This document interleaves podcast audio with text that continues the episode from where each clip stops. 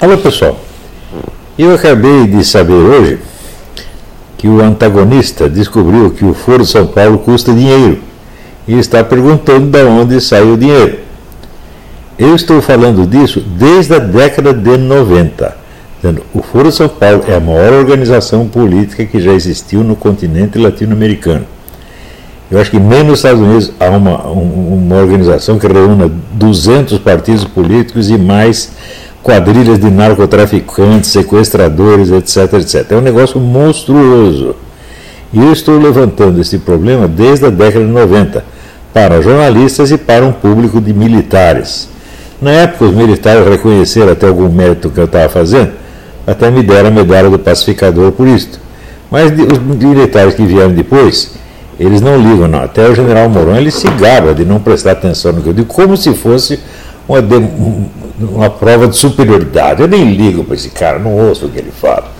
Olha aqui, general, se o senhor tivesse prestado atenção, o senhor teria sabido das dimensões do Foro de São Paulo 20 ou 15 anos atrás. Tá certo?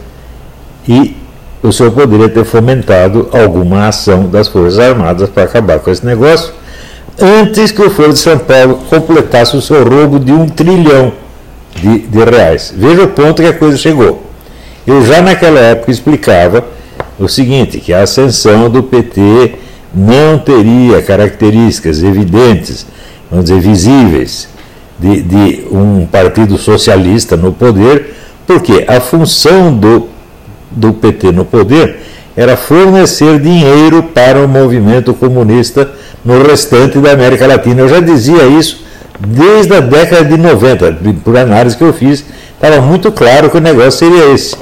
Quando o, o, o Lula ganhou é, um prêmio do, do Fórum de Davos por sua adesão ao capitalismo, e na mesma semana um prêmio do Foro de São Paulo pela sua fidelidade ao comunismo, estava tudo explicado nesse ponto. Ele era pró-capitalista para dentro e comunista para fora, chegando por isso a fazer aquilo que as Farc é, reconheceram e homenagearam por isso, salvar o movimento comunista na América Latina. Foi isso que ele fez com o dinheiro do Brasil.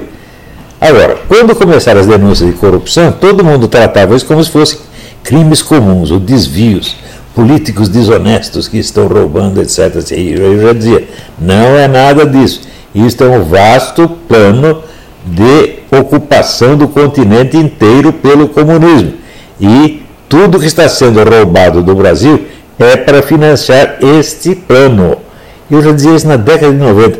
Já pensou, general, se o senhor tivesse prestado atenção no que eu dizia, ou, ou pelo menos que prestasse atenção uns meses atrás, já teria sabido tudo isso. Então, o senhor se gabar de que não presta atenção, quer dizer, ter essa é, atitude assim, vaidosa de afetação de desprezo, eu perguntaria: isso não é uma omissão?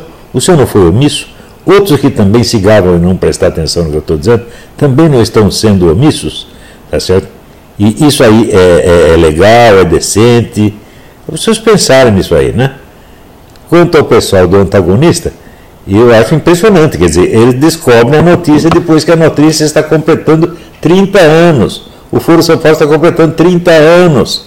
Eu me lembro que logo no comecinho do Foro São Paulo, o meu falecido amigo José Carlos Graça Wagner reuniu tantos documentos a respeito que ele tinha um quarto inteiro na casa dele lotado desses documentos, dos quais eu tive acesso a uma parte ínfima.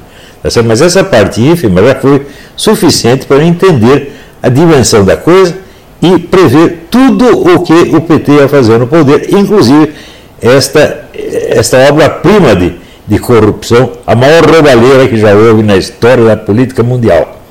Tudo isso poderia ter sido evitado se né, os militares e jornalistas que me ouviram na década de 90 e depois na, nos anos 2000, 2005, 2007, 2013, tivessem acordado, prestado atenção e tomado providência. Agora, esse pessoal todo é o seguinte: vou dizer uma coisa, vocês e os professores universitários de ciência política não têm conhecimento de ciência política, vocês não sabem fazer essas análises, vocês seguem apenas a mídia. É aquele negócio daquele coronel que eu discuti no clube militar. O senhor leu tal livro a respeito? O senhor leu tal outro? Não. Onde o senhor se informa? Ah, eu leio o jornal. ler jornal é modo de informação assim, de empregado doméstica, meu filho. Né? De, de, de, de caixeiro de supermercado, não de profissionais da segurança, não de profissionais da ciência política. Como é que vão aprender isso? Hein? E esses jornalistas, então, eles são muito vaidosinhos também. Eles fingem desprezo, tá certo? Há um sujeito que lhes inspira um tremendo complexo de inferioridade. Eles não aguentam isso, então tem que fingir desprezo. É tudo coisa de criança. E eu fico espantado de ver homens de 40, 50, 60 anos ter essas atitudes infantis, ainda que em prejuízo do país. Então aí, General Mourão, o senhor não se gabe de não prestar atenção no que eu estou dizendo, né? porque isso aí não demonstra muita inteligência da sua parte. Tá?